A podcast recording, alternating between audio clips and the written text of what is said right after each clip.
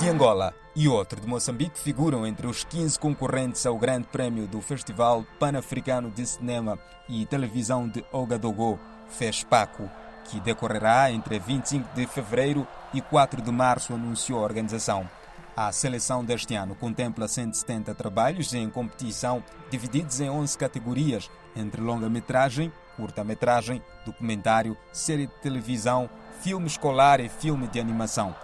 Na competição de longas de ficção figuram Maputo na Cuzanza, com o roteiro da moçambicana Maria Clotilde e da brasileira Ariadine Zampaulo e Nossa Senhora da Loja do Chinês do angolano Henry Clever. Meus amigos, se me permitem, ou à vontade, garanto aos meus caros compatriotas que esses que se posicionam contra nós vão continuar a desprezar-nos.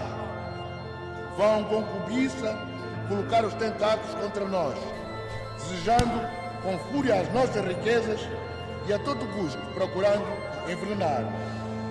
Ora com as suas más línguas na imprensa, ou então, mais diabolicamente, tentando subverter a nossa cultura. Nas longas documentais entra em competição também o cabo-verdiano Carlos Yuri Seunink com Ominubo.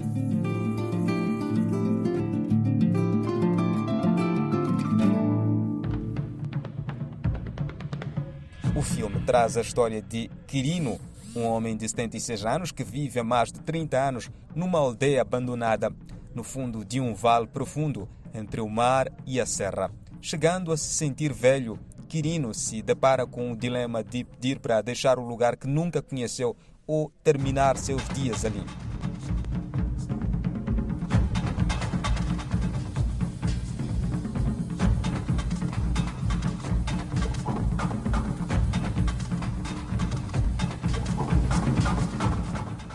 Extratos do filme cabo-verdiano. Manhã de domingo, ficção do brasileiro Bruno Ribeiro está incluída na competição de curtas-metragens depois de ter vencido o prémio Urso de Prata do Júri Internacional na 72ª edição do Festival de Berlim em 2022.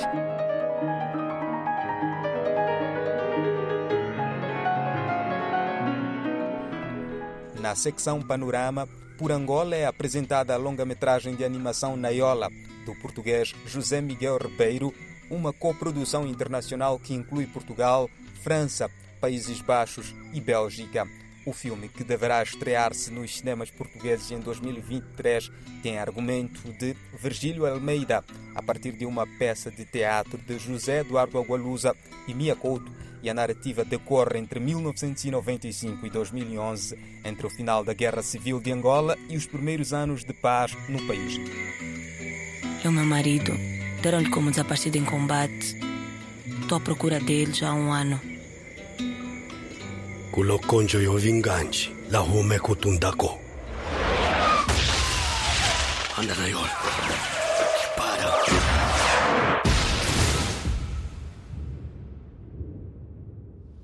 A longa que cruza animação em 2D e 3D já conquistou vários prêmios internacionais e vai abrir em fevereiro o Festival Internacional de Cinema de Animação.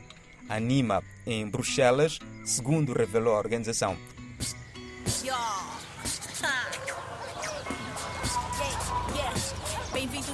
Onde os mambos acontecem. Vivemos de ironia e vocês todos já conhecem. Porque o medo deles é que a população se revolta.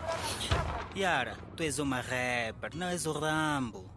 Cantas e fuges. Eu prefiro essa prisão do que ficar trancada em casa com a minha avó. A edição deste ano do mais importante encontro de cinema africano realiza-se sob o lema Cinema Africano e Cultura de Paz, anunciou o delegado-geral do festival, Alex Musa Saúdugo.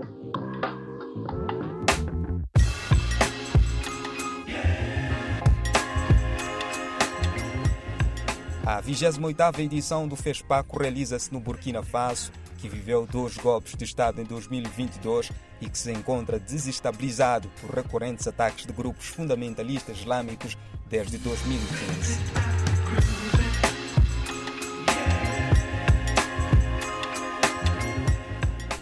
O FESPAC, o principal evento de cinema da África, é realizado a cada dois anos em Ouagadougou, e em cada edição, filmes de todos os formatos competem pelo Etalon d'Or.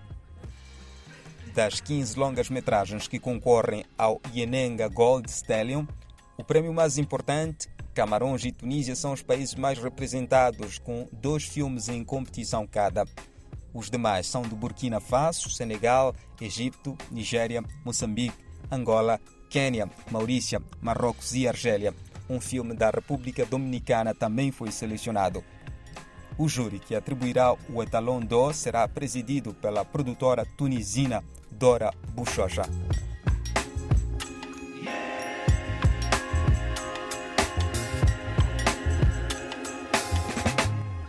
Agora vamos a Santo Meio Príncipe, onde decorreu no último mês a primeira mostra itinerante de cinema e direitos humanos, que percorreu sete escolas secundárias de São Tomé e Príncipe. A mostra levou aos alunos a reflexão sobre as temáticas patentes nas curtas-metragens exibidas e sobre os direitos humanos. O alinhamento das atividades consistiu primeiramente na exibição de filmes, seguida de debates e, por fim, distribuição de lanches para alunos e professores. Em cartaz estiveram os filmes Chama-me de Maria, de Jéssica Lima, Dona Mônica de Carlos Yuri Seunink, Minaquia de Cátia Aragão, Mudança de Welket Bungue e Rã de Ana Flávia Cavalcante. A mostra itinerante de cinema e direitos humanos surgiu da necessidade de se falar sobre os direitos humanos e com a potencial próxima geração de líderes de Santo Meio Príncipe. A mostra teve início no distrito de Caué. Tanto os professores como os alunos da escola secundária de Angolares estiveram presentes e atentos aos filmes. A última sessão da mostra realizou-se na região autónoma do Príncipe, no dia 18, com estudantes da escola secundária Padrão. As atividades decorreram no Centro de Formação Protásio Pina, e o debate contou com a moderação da psicóloga Kat Keila Borges. A mostra itinerante de cinema e direitos humanos é uma iniciativa da Tela Digital financiada pela Movie da Atmeira, organização holandesa com sede em Haia, que quer alargar os pontos de vista sobre os direitos humanos.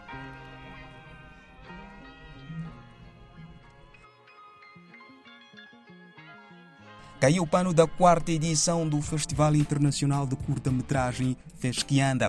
O evento agitou Luanda e teve como tema cinema como fonte de desenvolvimento. No festival assistiu-se à projeção de 36 filmes dos países da comunidade de língua portuguesa. O programa teve ainda uma homenagem ao angolano Asdrubal Rebelo, assim como 25 distinções. Decorreu na última terça-feira na cidade de Maputo a terceira edição da Mostra Cinema Contemporâneo em Língua Portuguesa. Na ocasião foram projetados filmes Dona Mônica, do cabo-verdiano Carlos Yuri Seunink, Quinta Num, de Santo Tomé, e A Testemunha, do angolano Nguambe Silva. No final dos filmes houve espaço para o debate, moderado por Paola Brandini, com comentário do jornalista Elinguano. Essa sessão, ela sempre foi pensada uh, de uma maneira que nós pudéssemos também dialogar a respeito dessas produções cinematográficas. Uh, entendendo que esse diálogo ele é tão importante quanto a exibição do filme em si. Né? Então, por isso, sempre, né, durante essas três edições, nós sempre tivemos essa, essa dupla com a exibição e o diálogo. Então, faço mesmo votos para que todos e todas possam permanecer conosco para esse momento do diálogo, porque eu acho que vai ser bastante rico e importante para nossa sensibilização a respeito daquilo que a gente assistiu. Weka kriapa nasiba, weka kreba eba patroça, mfika go pa xuxaria. Nunca também catará o sentido na mão. Cadê filho? Apertado, mãe que é catachinte. Tudo. Ouvimos tratos do evento. Na próxima semana, a mais.